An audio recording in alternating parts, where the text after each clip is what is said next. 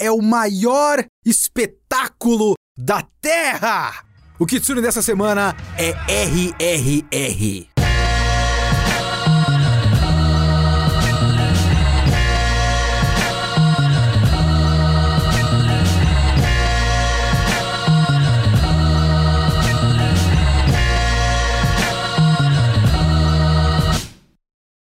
Eu sou o Leonardo Kitsune e o Kitsune da Semana é o meu podcast semanal para eu falar do que eu quiser, do jeito que eu quiser, porque a ideia aqui é que toda semana tem uma review diferente. Pode ser de cinema, literatura, anime, mangá, quadrinhos. Se eu li, se eu vi, eu quero falar, então é aqui que eu vou falar. Você pode assistir a gravação dos nossos podcasts em twitch.tv barra geekhere, toda quinta-feira às 5 horas da tarde,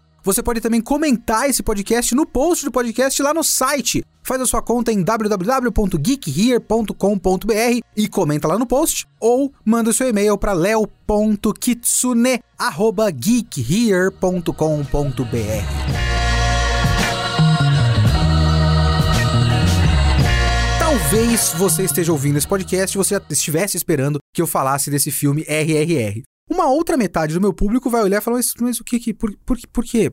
Que que você tá... Leonardo, mas como assim? Então vamos lá, para essa segunda metade do público, o que é esse filme? Esse é um filme que está disponível na Netflix e é um filme indiano. E ele não é um filme de Bollywood. Vou fazer um pequeno background aqui para vocês de por que, que esse filme é tão importante até. Eu vou colocar um link na descrição desse podcast, como eu sempre digo para vocês. Vão lá na descrição do podcast no Spotify, onde você ouve, ou obviamente no post deste episódio em geekhere.com.br, tem os links que eu sempre indico para vocês, de um vídeo que me ensinou muita coisa, que eu espero não ficar repetindo só o que o Patrick Williams falou. É um vídeo do canal do Patrick Williams sobre o RRR, co-escrito por um crítico americano-indiano, né, que entende muito de cinema indiano, e que ele ensina uma coisa muito interessante, que a gente sempre acha que todo filme indiano é Bollywood. E não é assim. Bollywood vem de Mumbai. Ele é Bollywood porque o B é do antigo nome de Mumbai, que era Bombay. É Bombaim? Será? Que, ficou em, que ficava em português? Eu não lembro agora.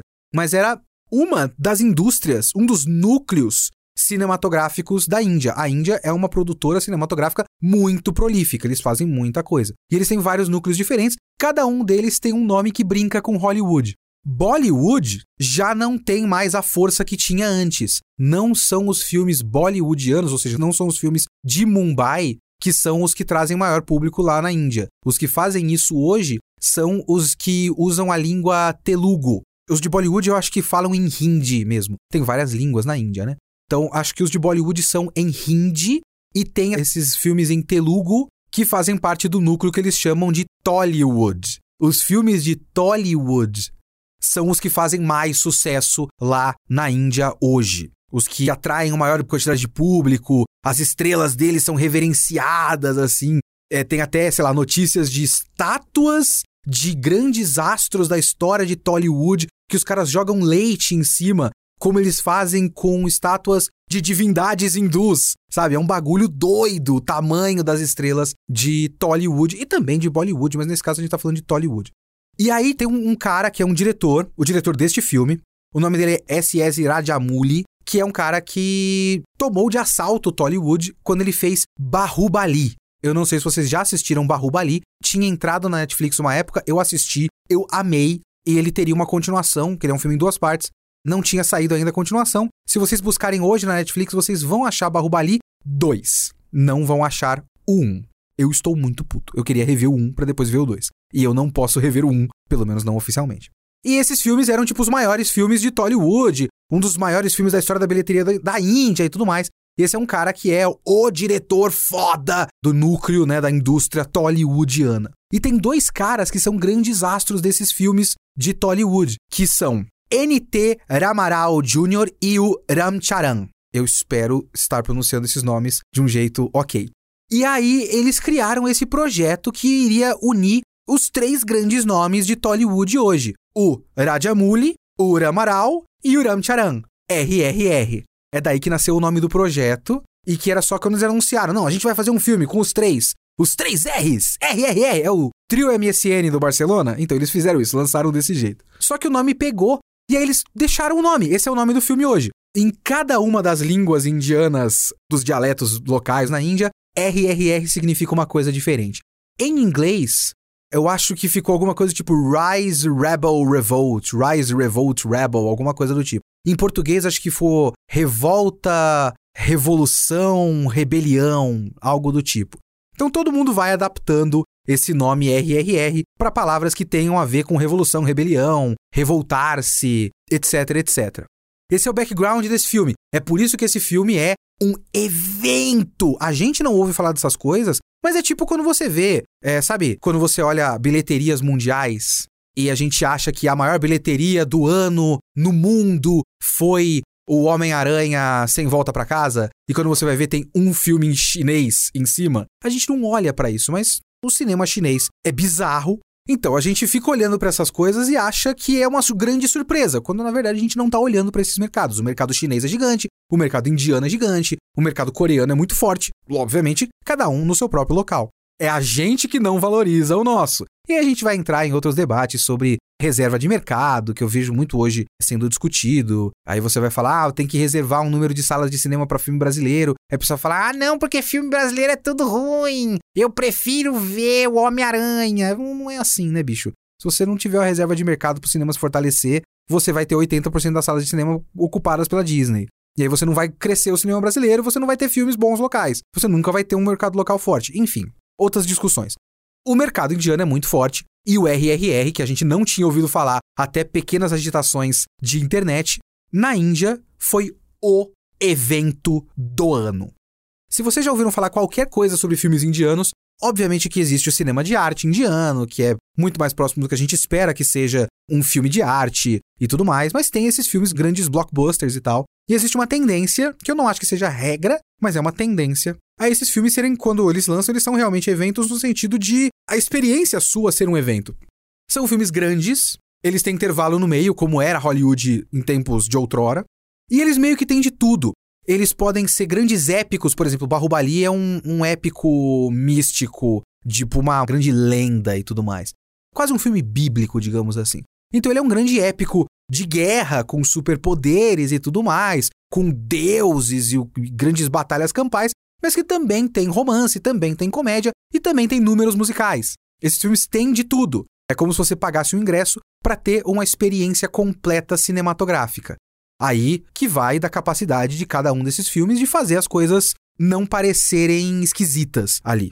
O RRR é um desses. É um filme de três horas que tem uma comédia romântica no meio, que tem uma comédia no meio, que tem um filme de ação bizarramente absurdo e foda no meio e tem números musicais. Eu não sei se ele tem agora de cabeça dois ou três números musicais. Eu tenho certeza que ele tem um no meio, mais ou menos no primeiro terço do filme, e um na cena dos créditos.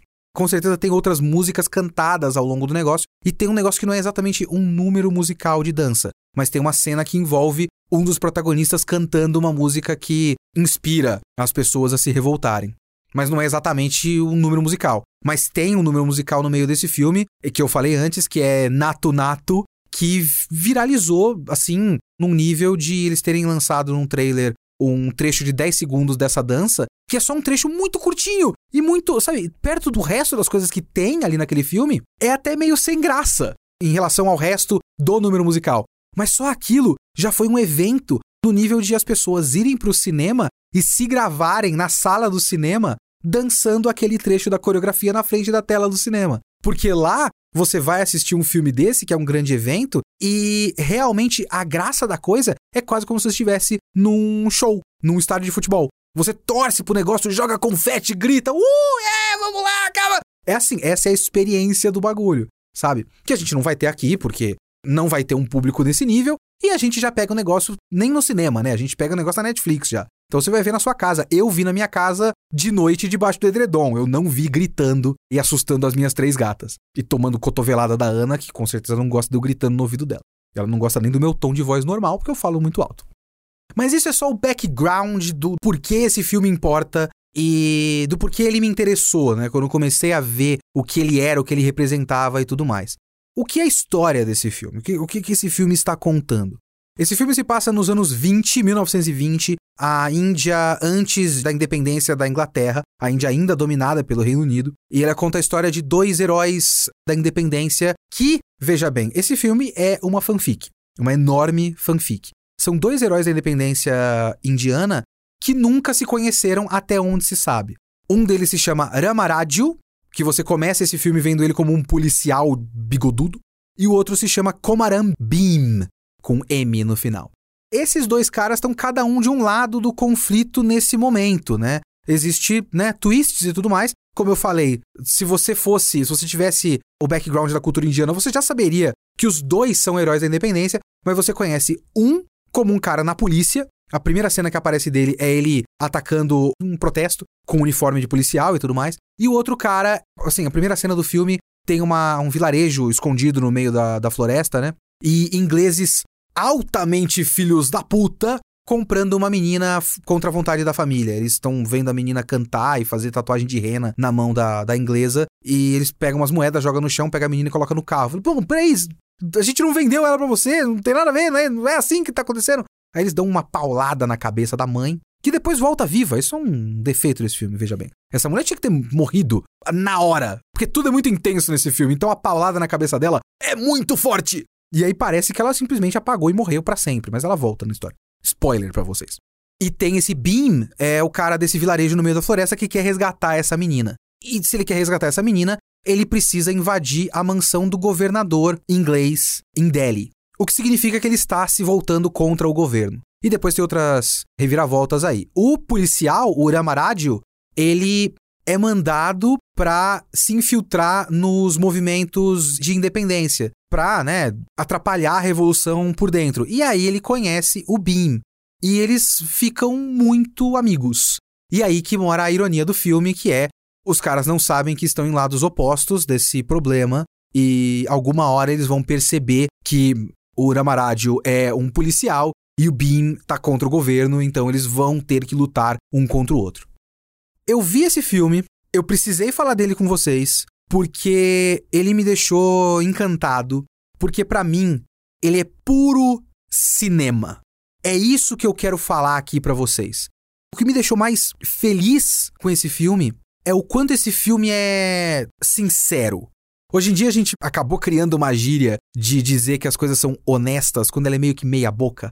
Sabe quando você vai comer um prato e ele não é delicioso, mas não é ruim. É tipo, ah, é um PF aqui, um prato feito gostoso, foi uns 17 reais, que é um preço que não existe mais. E tava bem feitinho, tava gostosinho, nada sensacional. É uma comida honesta.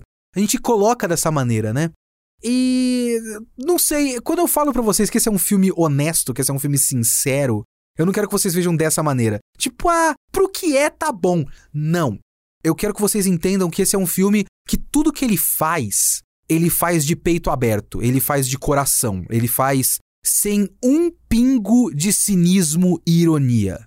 O que tá na tela é o desejo máximo de todo mundo que tá fazendo, pelo menos é assim que transparece.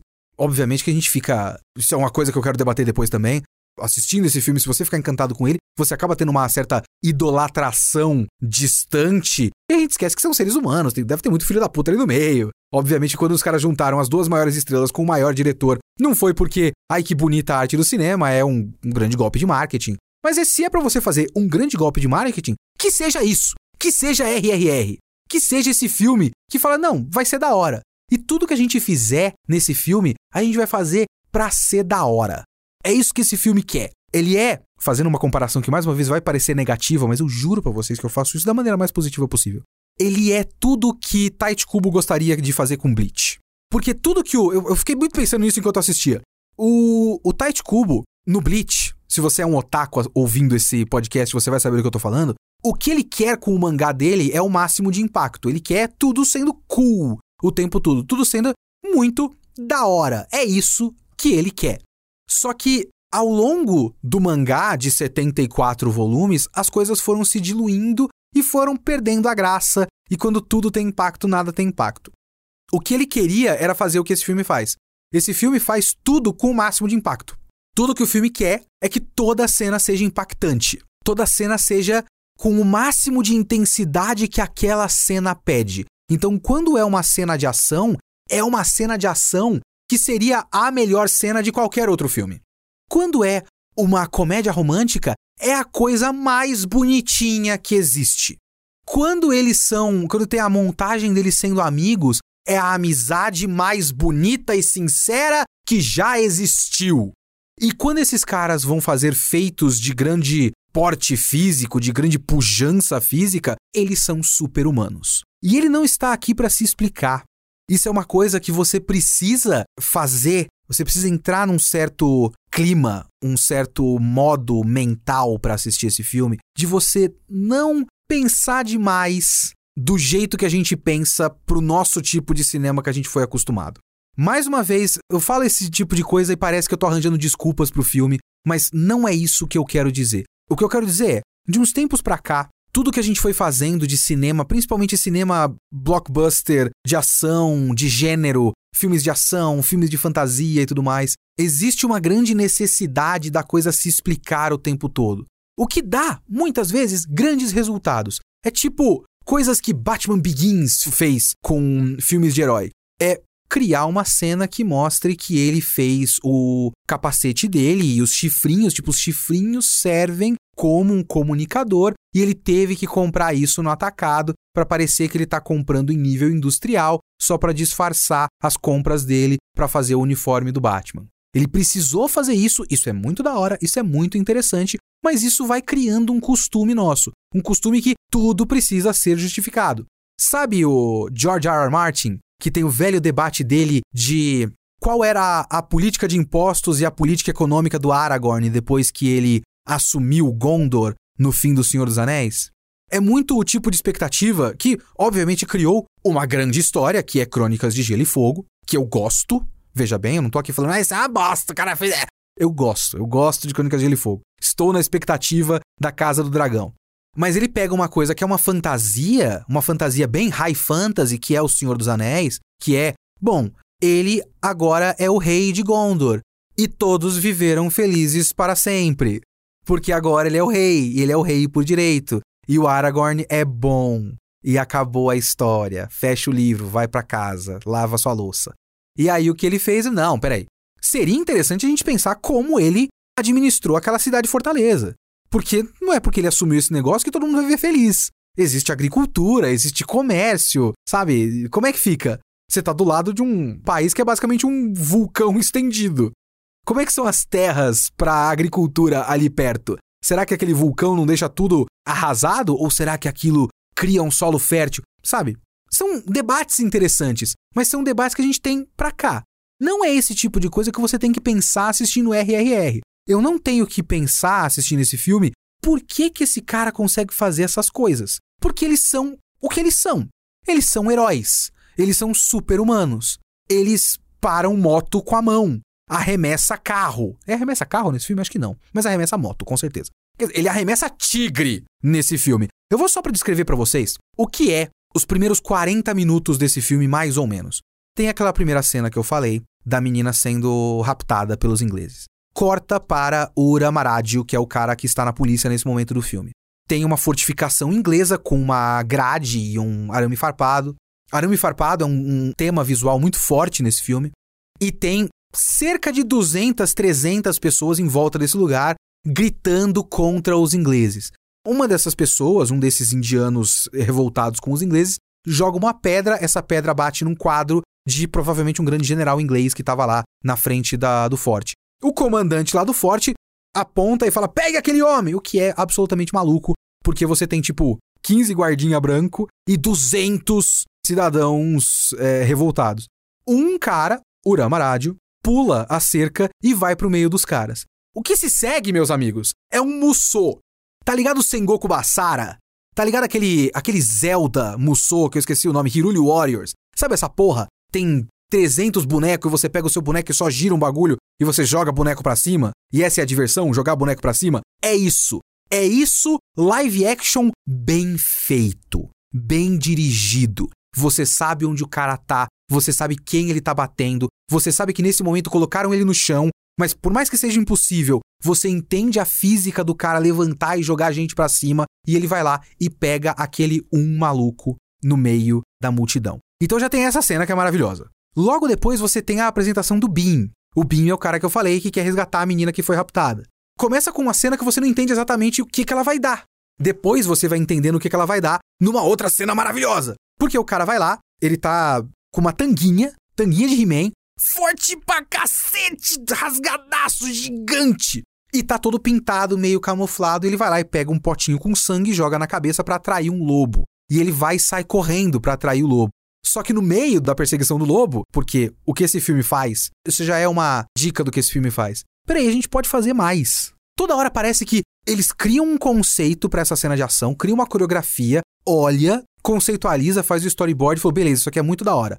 Como a gente vai superar isso no próximo minuto? Aí eles vão lá e fazem um pouco a mais, e um pouco a mais, e um pouco a mais, e um pouco a mais. Então, o cara tá sendo perseguido por um lobo e obviamente aparece um tigre. O tigre bate no lobo e ele começa a perseguir o Beam. E aí eles jogam a rede, a rede tá presa por um graveto, basicamente, e dois ganchos, o graveto, ou a estaca, né, quebra, o Beam pega as duas cordas que tem o gancho, porque ele tem que ligar de novo o gancho pra prender o, o, o tigre na rede, né, e suspender a rede, e o tigre consegue, dentro da rede, chegar quase na cara dele, e você tem uma tomada de perfil onde o tigre tá rugindo pro Beam e o Beam tá rugindo pro tigre. Porque o Beam é mais forte do que o tigre. E isso é a apresentação dos personagens. Logo depois você começa aquelas coisas do Ramaradio, depois de basicamente vencer 200 pessoas com mãos nuas e um tacape, vê o exército britânico dar condecorações para os soldados e nenhuma para ele, porque ele é indiano, não é branco, e fica puto com isso. Só que ele é colocado numa missão para se infiltrar no movimento de independência. E você vê o Beam indo para a cidade para salvar a Mali, que é a menina que foi raptada, e ele até se disfarça de muçulmano, né? Coloca um chapeuzinho branco ali, umas roupas, aquelas batas brancas e tal, para ir para Delhi e resgatar a menina e tentar arranjar uma maneira de saber onde ela tá e se infiltrar no lugar e tal, que nem sabe onde ela tá. Os dois se conhecem, mas eles se conhecem numa cena que é como? A cena precisa ser absurda, eles não podem só se encontrar, falar um com o outro e conversar e tomar um café e achar, pô, esse cara é legal. Não, porque a amizade deles não é só uma amizade bonita, é uma amizade mágica, uma amizade profetizada uma amizade lendária. Então, tem uma criança num rio e ela tá debaixo de uma ponte, essa ponte passa um trem, acontece um acidente, o trem explode e o trem cai na água, o moleque se afoga, mas ele é cercado pelo fogo do trem. Então tá vendo um menino no meio da água se afogando com um monte de fogo em volta dele, porque o óleo pegou fogo na água, e você tem o Bin no chão e o Ramarádio na ponte. Eles se veem numa distância que não dá nem para pressupor que tem seres humanos um olhando pro outro. Mas eles percebem que um tá olhando pro outro. E aí, o Bin, ele pega uma moto, porque o Bin ele pega um serviço de consertar moto lá na cidade. O Ramarádio tá com, uma, com um cavalo, se eu não me engano. E ele chega com a moto lá na ponte, olha um pro outro, faz um hum, sabe? Dá um aceno com a cabeça e eles sabem o que eles vão fazer. Pega uma corda que tá no chão, cada um vai para um lado, faz um rapel, cruza pega uma bandeira da Índia, porque eles são lendários e tudo mais, eles são heróis da independência, então o cara pega a bandeira da Índia, molha a bandeira da Índia para se enrolar na bandeira da Índia e conseguir atravessar o fogo e aí passar um pro outro e tudo mais. E aí isso acaba com os dois pendurados por uma corda, cada um do lado de uma ponte, eles seguram um no braço do outro, pá! Tela de título: RRR é simplesmente inacreditável. A coreografia do negócio é inacreditável, a intensidade do negócio é inacreditável, e obviamente você começa a ver as simbologias dos filmes, as metáforas visuais do filme. Porque esse filme não é sutil. Você não vai ter uma experiência que nem a gente acabou de sair de um mangá desse tipo aqui no Kitsune da semana, que é o Pum Pum. Pum Pum é um mangá para você ser decifrado, sabe? Você tentar ver o que, que essa cena representa, por que ele falou essa coisa. É tudo muito críptico e você tem que quebrar a cabeça. Não. Em RRR, todas as metáforas visuais são muito óbvias, porque esses caras estão em lados opostos. Então eles precisam ser opostos. Mas as metáforas visuais deles começam a se misturar. Eles têm elementos que se misturam. Então você tem o Beam é água, o Ramarádio é fogo. Essa cena já é. Inclusive, ele começa o filme com telas de título que começa com Fire, que pega o R do logo do RRR. Uma outra tela de título com Water, com o R do RRR e tudo mais. E essa cena envolve água e fogo. Eles se conhecem num ambiente de água e fogo. Ao longo do filme, toda vez que você vê o Beam, ele é associado com água. E toda vez que você vê o Ramarádio, ele é associado com fogo. Tem músicas que tocam ao longo do filme que falam que essa é uma união, uma amizade, que é uma união entre um vulcão e uma tempestade. Porque se o cara é fogo, ele não é qualquer fogo, ele é um vulcão. E se o cara é água, ele não é qualquer água, ele é uma tempestade. Só que, enquanto o Beam é associado com uma coisa um pouco mais natureza, um pouco mais selvagem, porque a gente vê ele camuflado de tanguinha caçando um tigre e rugindo como um animal para esse tigre, ele também tem um elemento de modernidade porque ele é o cara da moto. Enquanto o outro cara, o Uramádio, é o cara da cidade, o cara da modernidade, porque ele é do exército, ele usa arma, ele usa uniforme da polícia, uniforme de exército ocidentalizado e tudo mais. Quando eles andam juntos, você vê sempre o Bim com uma batinha né? Aquela batinha de disfarce dele dos muçulmanos, enquanto o outro tá sempre de camisa e tudo mais. Só que ele é o cara do cavalo. Então, quando ele, ele tem uma cena que tá tocando essa música da amizade deles, e você tem o Bim pilotando uma moto e o cara andando a cavalo do lado dele. Porque eles têm esses elementos que se misturam. E você vai vendo essas coisas ao longo do filme, na cor das roupas, na escolha das roupas deles, as cores das roupas. No final, por exemplo, o Bin tá de azul e o Ramarádio tá de vermelho, só que o Ramarádio tá de vermelho com uma faixa azul e o Bin tá de azul e eu acho que ele tem detalhes vermelhos em algumas partes da roupa dele. Então você tem uma certa mistura porque eles são opostos, eles estão de lados opostos, eles são diferentes como pessoas, mas eles começam a se misturar porque eles são muito amigos, muito amigos. A amizade deles é tão intensa que dá para você acusar esse filme de queerbaiting. Porque, apesar de Uramádio ter uma noiva que ele deixou no vilarejo dele, e o Bean ter um começo de romance com uma inglesa que é a única pessoa branca boa desse filme, o que eu acho justo, quando os dois estão juntos, é meio que você olha e fala: bom, esses caras têm que se beijar. Agora, eles se amam muito. Eles se amam muito mais do que eles amam as mulheres da vida deles. Então, pelo amor de Deus, eles são, tipo, muito gays juntos um do outro. Mas é só baiting, não é real. Eu até tava comentando uma vez numa live que eu achei que era isso, porque eu, eu, tinha visto só o começo do filme, né? Só até a, a, tela de título. Depois eu ia continuar no outro dia. Eu tinha começado a ver muito tarde na noite. E não tinha conseguido terminar. Aí eu comentei numa live disso aí, falei, ah, de repente eu, parece que é um filme bem gay. Aí os caras falando, é, você tá caindo nessa bait aí, hein, Kitsune? Eu falei, não, é que eu vi uma matéria, uma crítica no Twitter que falava sobre teor homoerótico do filme. Eu não cliquei para não ter spoiler, mas eu fiquei com uma certa expectativa. Até que depois assistindo o filme fala, não, é só tá lá num subtexto, mas nunca vira texto. Mas enfim, você tem essas metáforas visuais que são óbvias, são na sua cara e são marteladas pelo filme, marteladas. Como eu falei, arame farpado é uma metáfora visual, né? Um, um atalho visual muito recorrente no filme. Por exemplo, na montagem em que eles são os melhores amigos do mundo, tem uma parte em que eles estão andando e tem um arame farpado enrolado, né? Uma cerca de arame farpado no chão e eles estão andando cada um de um lado dessa cerca e você tem uma tomada, que é a câmera no chão, a cerca centralizada e cada um de um lado, então cada um de um lado do conflito, porque eles não sabem, eles estão sorrindo um pro outro, sendo super gays, mas eles não sabem que estão de lados opostos. Então ele representa isso como com um arame farpado gigante na tela. E tem, claro, o maniqueísmo da coisa. Esse filme é muito maniqueísta. A gente tá aqui no nosso nossas preferências ocidentais cinematográficas, numa fase em que a gente prefere, e eu não sou nada contra isso, eu acho que isso deixa histórias mais interessantes, obviamente, mas a gente prefere que os vilões sejam mais interessantes. A gente dá histórias para os vilões. A gente agora tem o filme do Coringa, o filme da Malévola, pra gente ver o outro lado. Certo? Então a gente gosta disso, de entender as causas. Eu falei recentemente do Batman, por exemplo, o que faz o, o Charada ser basicamente estar certo. Pantera Negra faz o vilão, o Killmonger, estar basicamente certo e tudo mais. Então a gente gosta de áreas cinzas pro roteiro ficar mais profundo, blá blá blá blá blá blá, certo? Este filme não. este filme não é assim.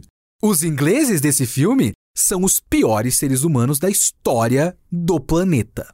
Aí você tem que entender que eles estão retratando os opressores deles na tela. Eu não vou cobrar do cinema indiano de fazer personagens ingleses simpáticos. Pau no cu dos ingleses. Sinceramente, não é para isso que esse filme precisa servir, né? E não é isso que o filme quer fazer.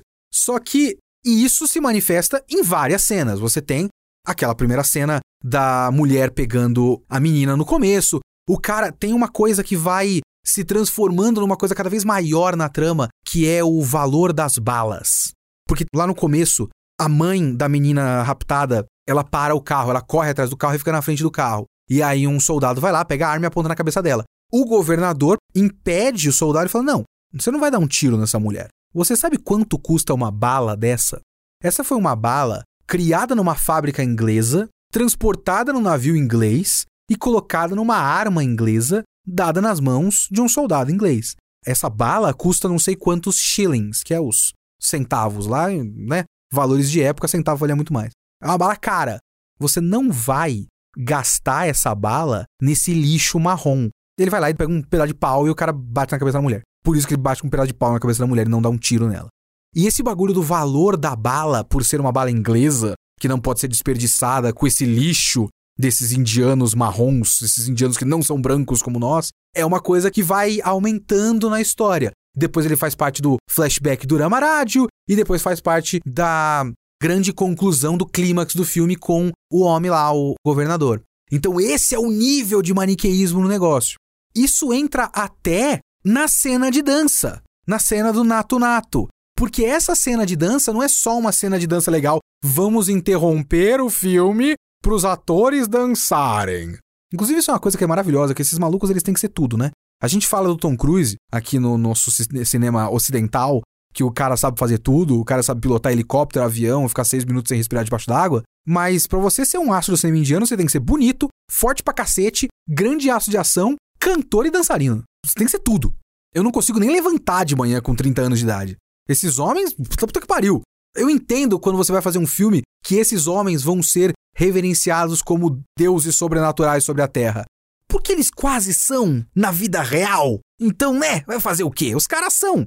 Mas enfim, essa cena não é só uma interrupção da história pra olha que legal esses caras dançando, finalmente vemos os dois atores, grandes astros do cinema, dançando juntos. Não. Ela tem a ver com a caracterização desses personagens e do mundo. Porque você tem esse romance, né, do Bean com a mulher inglesa, a Jenny, e a Jenny convida ele para uma festa. O Uramaraju vai ajudar o Bean a ficar com a mina, porque o Uramaraju fala inglês, né? Ele tá no exército britânico, na polícia, na verdade, eu acho. Deve ser uma polícia militar, né? Enfim. Vai fazer a ponte com a mina e tal, e eles chegam na, na festa e, e o Bean começa a ser humilhado por um inglês babaca. Porque o inglês começa a falar: ah, vocês são animais não civilizados e você não conhece as danças do Ocidente. Você não conhece a salsa, o flamenco, o foxtrot, a valsa. Obviamente, se ele vai ser um inglês snob, ele vai ser o mais inglês, mais snob que existe. E aí, o Ramaraj, o que, que ele faz? Começa um solo de bateria. Quando ele aparece andando para fazer o solo de bateria, parece que ele tá entrando pra uma batalha. E ele começa tá, tá, tá, tá, tá, tá, tá, e começa a tocar uma música. E aí ele e o Bean começam a dançar, uma dança muito intensa. E essa dança muito intensa se transforma numa disputa com o inglês. Onde ele vai falar: beleza, eu não conheço sua dança, mas você conhece a minha? Você sabe dançar o que eu tô dançando? E o cara não aguenta. E ele começa a virar uma competição entre todo mundo. É o Beam e o Ramarádio e esse inglês e todos os ingleses e mais umas minas e tal. E eles começam a tentar dançar na velocidade e na intensidade e por tanto tempo quanto os indianos. E eles vão cada um deles paulatinamente caindo de exaustão até que o inglês snob cai no chão também, perde a disputa, só sobra o Uramarad e o Bin. O Rádio desiste de propósito pro Bin ficar bem na fita com a Jenny e tudo mais. E é isso, tipo, não é só uma dança muito intensa, é uma afronta aos dominadores deles. É uma afirmação da própria cultura. Um momento que eles falam: foda-se a cultura de vocês. A gente tem a nossa, vocês estão no nosso lugar. Eu duvido que vocês consigam fazer o que a gente faz. Então tem a ver tematicamente com o negócio, não é só uma interrupção da história, sabe? E todas as cenas de ação são catarses emocionais muito grandes. Como eu falei, tem uma cena que envolve um caminhão de animais, onde ele solta os animais. Ele, entra por um portão da mansão, solta um monte de animal, começa a arremessar tigres de computação gráfica, não são reais. Inclusive, talvez o maior defeito desse filme, a computação gráfica dos animais é meia boca. Paciência, essa é uma parte mal feita do filme, fazer o quê? Mas ele começa a arremessar os animais em cima dos ingleses e, tipo, é sensacional você ver o cara arremessando pessoas e arremessando animais, arremessando animais com pessoas e jogando no chão e quebrando braço. Assim, é violento e é catarse emocional contra os seus inimigos que são apenas maus. Me lembrou muito Bacurau esse filme. Tem vários momentos desse filme que são o tipo de catarse emocional que a gente tem aqui assistindo Bacurau e que depois eu fui conferir em críticas internacionais e às vezes não transparece para os caras. Porque é muito da hora pra gente. A gente vê o nosso pessoal batendo e matando e degolando um monte de gringo safado. É da hora. É isso que você tem em RRR. Só que muito mais bizarramente bombástico, espetacular e espetaculoso. E as cenas de ação são todas maravilhosas. É como eu falei, as cenas de ação elas vão escalando, elas vão ficando cada vez mais bizarras. Essa sequência, por exemplo, do, dos animais, ela é a sequência em que eles percebem que estão em lados opostos. Porque o Uramaradio precisa deter essa invasão do BIM. Inclusive, é uma escalada de coisas, porque ele tinha raptado para interrogatório, tortura e tudo mais, o irmão do BIM para pegar informação, mas aí o irmão do BIM vai lá e joga uma cobra pra cima dele, ele quase morre, mas é salvo pelo BIM, que não sabe que ele estava fazendo aquilo, e aí o Bim salva ele e fala: Não, agora você vai ficar bem, mas eu vou lá resgatar a menina. Ele, ele pensa: Puta que pariu, eu preciso deter esse cara porque ele vai invadir o. Sabe? É essa escalada de coisas. E aí ele culmina no Uramaradio entrando naquela mansão com uma carruagem em chamas e eles lutam praticamente até a morte. E eles lutam, assim, é uma luta que vai se estendendo. Começa no chão, sobe escada, sobe pro telhado do bagulho, fica um cara pendurado em cima do governador do mal e tudo mais. É tudo muito grandioso, muito intenso. A cena de luta final desse filme é uma das coisas mais maravilhosas que eu já vi na minha vida. Que se passa numa floresta, que usa muito a simbologia da água e do fogo, e que toca uma música que fala sobre o Rama, e o Beam, o Komaran Beam, e de como eles são guerreiros lendários, eles são os maiores heróis da Terra, e que o, o cara tá vestido como se fosse um deus, e soltando arco e flecha, sabe? Com flecha com granada na ponta, e explodindo a floresta inteira. É maravilhoso. É uma cena que envolve moto e escopeta e lança e granada e arco e flecha e soco e tudo. Então é tudo muito grandioso tudo muito intenso e tudo muito maniqueísta. Mas é aí que eu começo a pensar na minha relação, na nossa relação com esse filme, principalmente por conta da nossa falta, no geral, né? Eu tô falando por mim, mas eu acho que boa parte do meu público também não tem um grande conhecimento de filme indiano. Não todo mundo, se você tem, não se ofenda, mas enfim. Você, especificamente você, Jorge, que tá ouvindo e gosta muito de filme indiano, desculpa, Jorge. Mas, por exemplo, uma coisa que eu fico pensando é: esses caras são figuras reais. Eles são figuras políticas, certo? E eu, a história que está sendo contada aqui é recente, é 100 anos atrás. É 1920, a gente está em 2022. É só 100 anos atrás, não é tanta coisa assim. Então, é você pegar uma figura histórica como essa e você transformar ela num super-herói. Os caras são super-heróis. Não tem como você evitar essa comparação. Não é estranho você pegar esses caras e transformar eles em super-heróis? Porque pensa, o que, aconteceu? Vamos pegar num espaço de tempo próximo disso. A Segunda Guerra Mundial começou em 1939?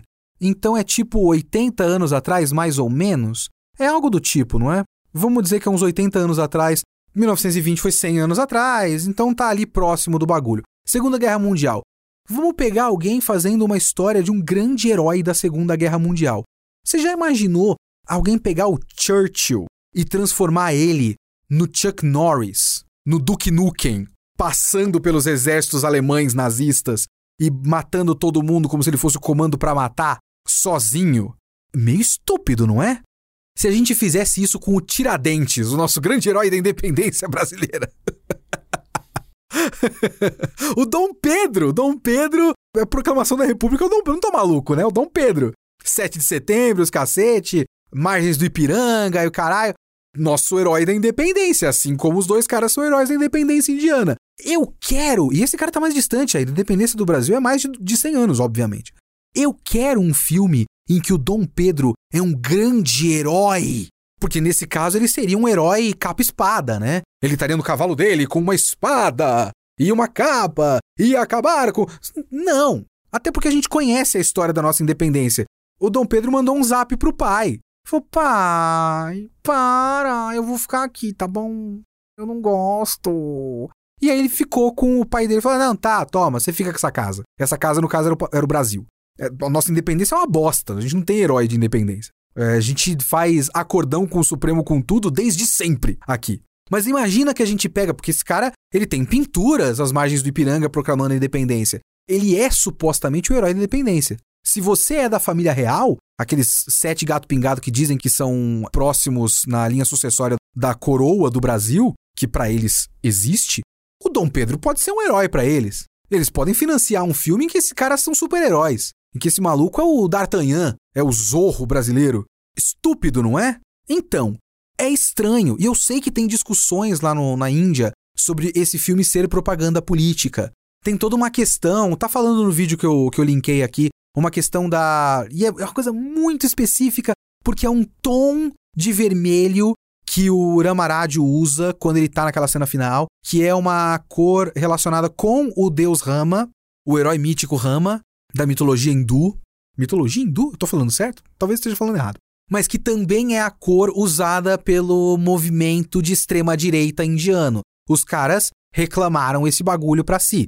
A cor sempre existiu. É uma cor sempre associada a esse herói mítico, mas os caras pegaram para eles. Aí você vai lá e usa no filme nesse contexto de ascensão da extrema direita indiana. Você está fazendo um herói da extrema direita indiana? Será?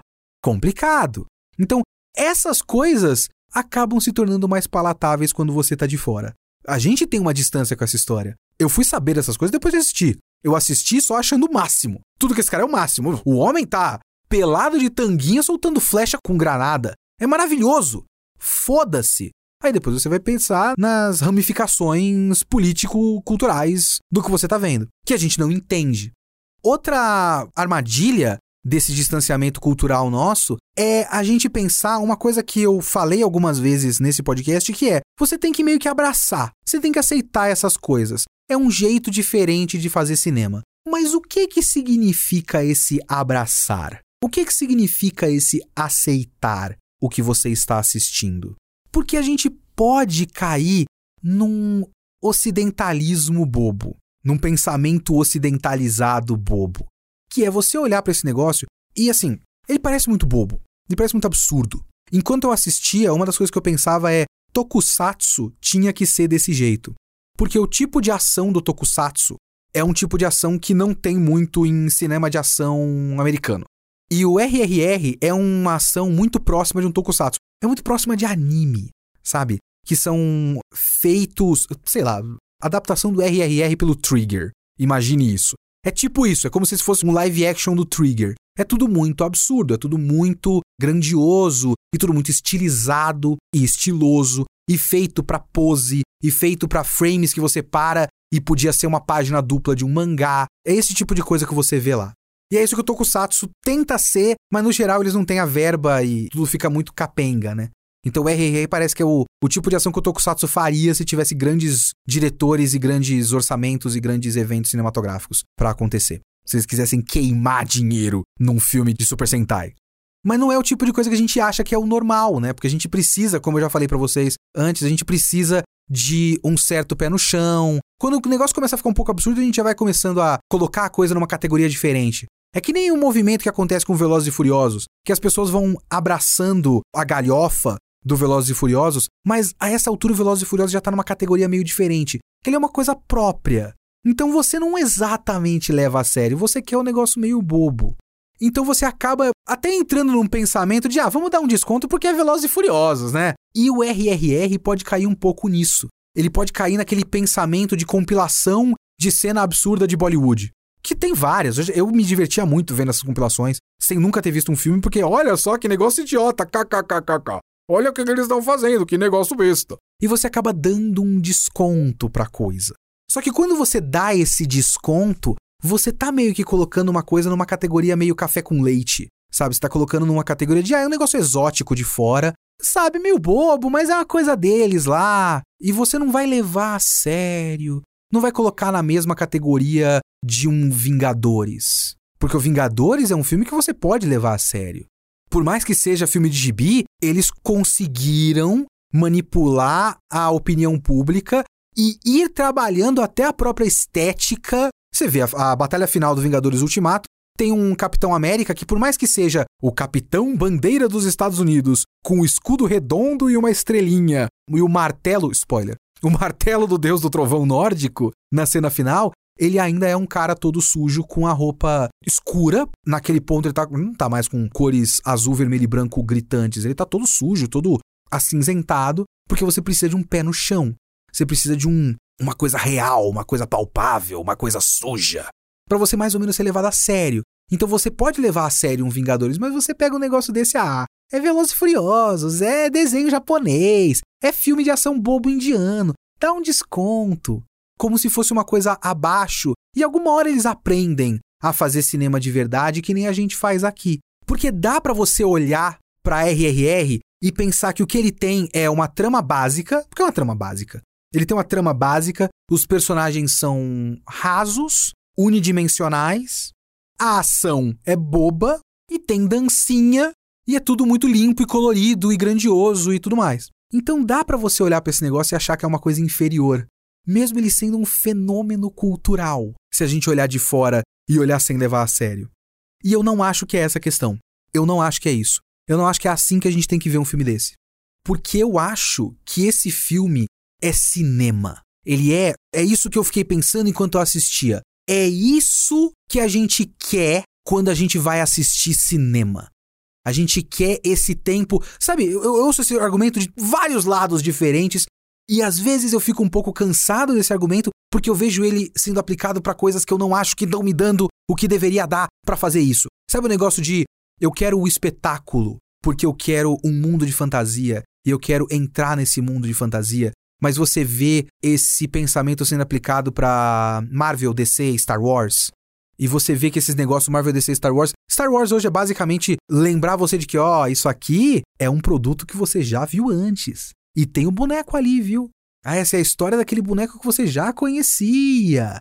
Então é tudo muito cínico. É como se eu visse todas essas coisas e eu visse as engrenagens da mesa de diretores tomando decisões. Esse filme não. Esse filme só faz tudo que é possível para que tudo seja a coisa mais legal que você viu. O que ele quer é te encantar. Mas ele não quer te encantar, mas dando uma piscadinha, falando: ah, isso aqui é só uma perda de tempo, a gente sabe, né? Isso aqui é só cinema, a gente é tudo bobagem. Ah, vamos lá, vem comigo. Não!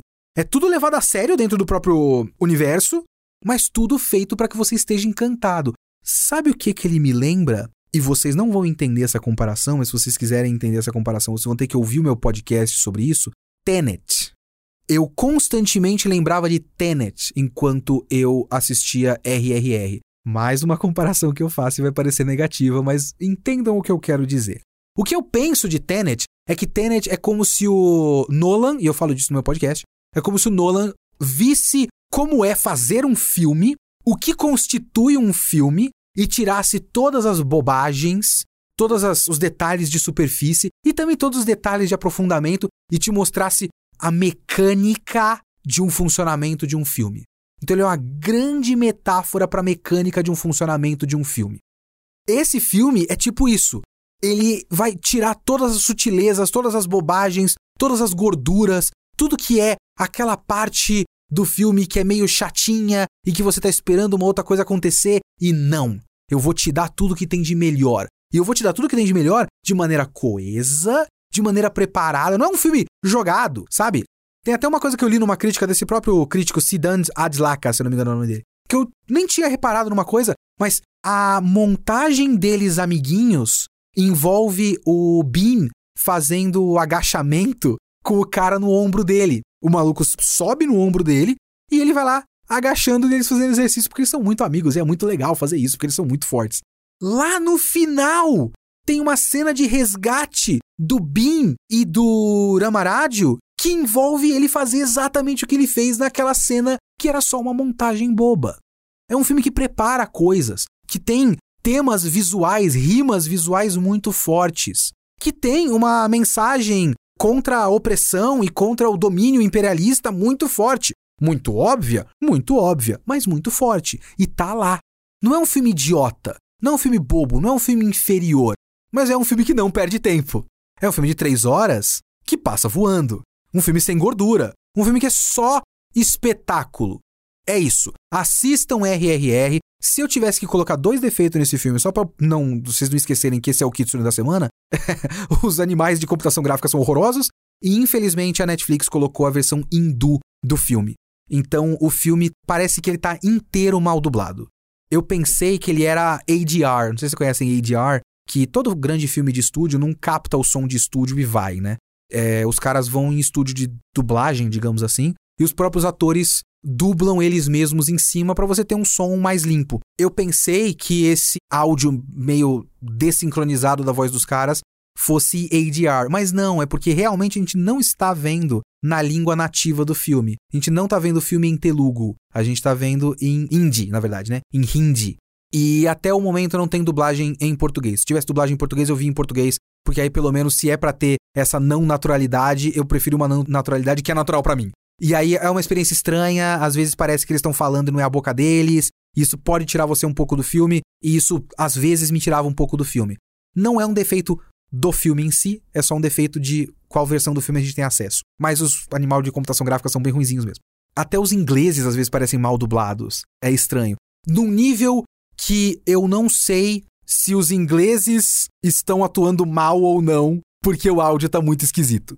Então tem isso. É uma experiência esquisita nesse sentido. De resto, eu só amei o filme. É o melhor filme do ano. Recentemente eu assisti dois filmes e eu não vou escolher qual que eu gosto mais. Mas esse é o melhor filme do ano para mim, até agora. Ok? Ok.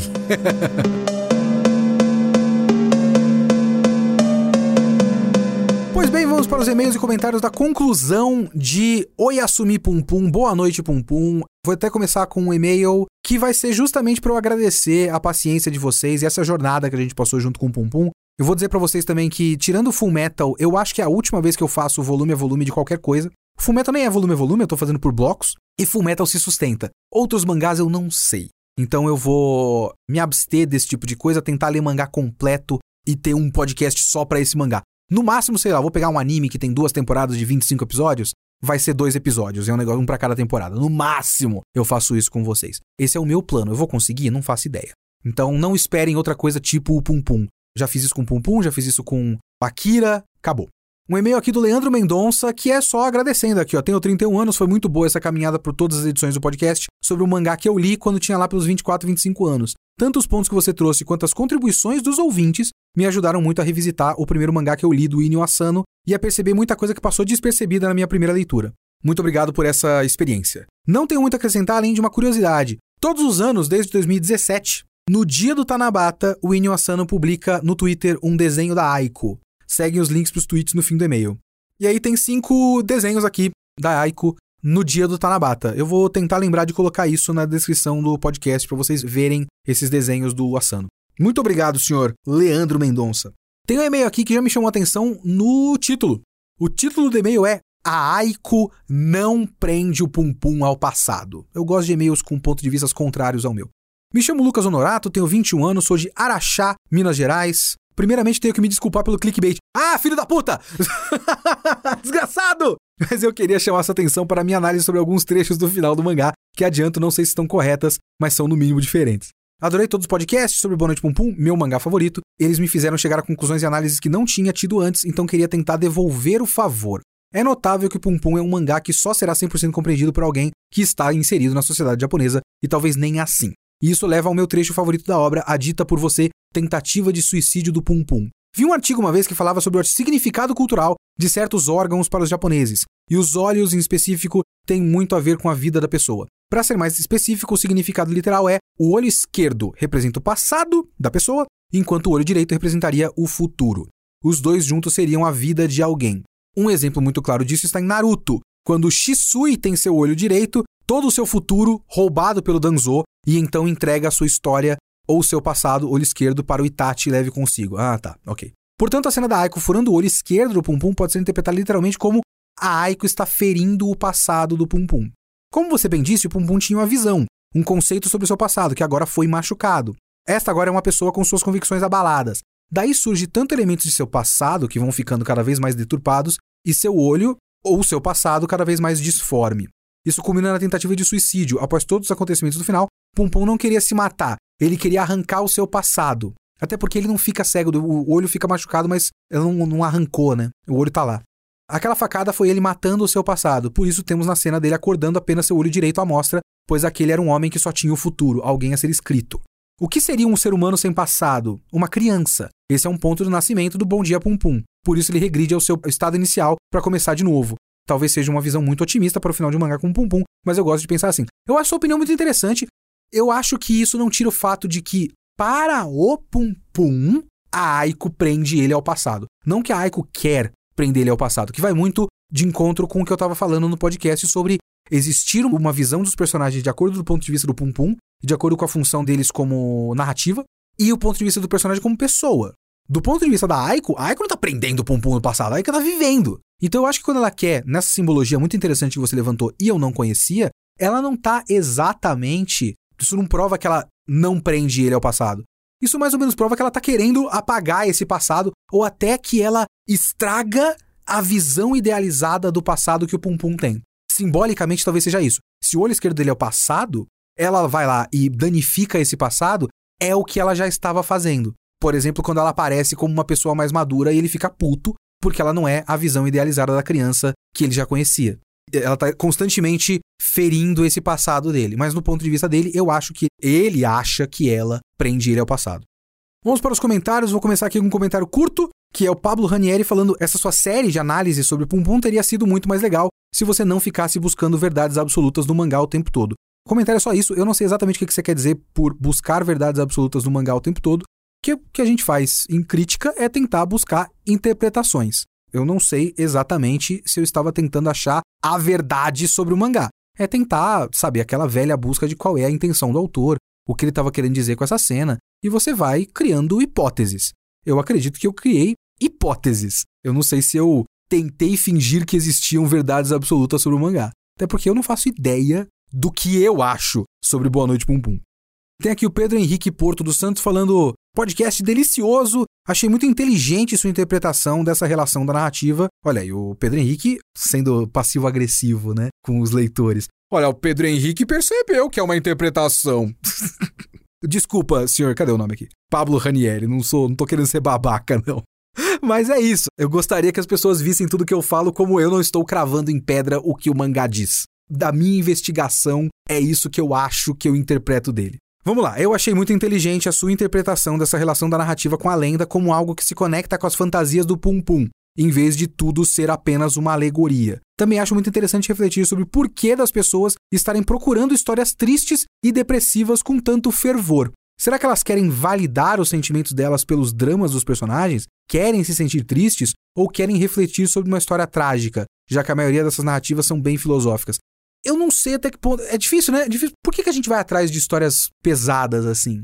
Por exemplo, eu não entendo muito bem por que as pessoas vão atrás de terror. Por que, que as pessoas vão atrás de sentir medo.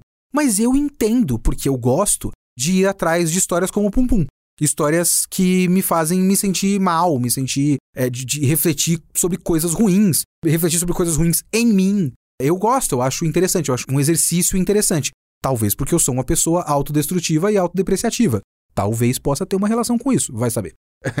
Mas eu também não sei se as pessoas estão querendo validar os próprios sentimentos. É, é difícil. Talvez a pessoa acredite.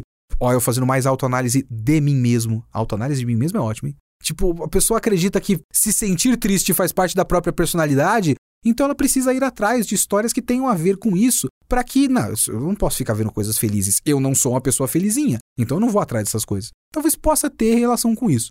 Claro que também tem o fato de que várias boas histórias, histórias que tentam criar personagens com camadas e com realidade e tudo mais, acabam caindo em tristezas da vida, porque a vida é horrorosa no geral.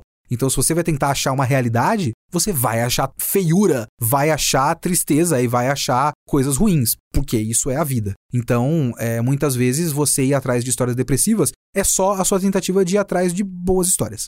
Porque existe a, a possibilidade de você ter. Eu acabei de falar, por exemplo, de RRR, que é uma boa história, que é um espetáculo de alegria, intensidade e fervor e paixão, e uma boa história que é a coisa mais pesada, intensa e triste do mundo, que é o Boa Noite Pum Pum.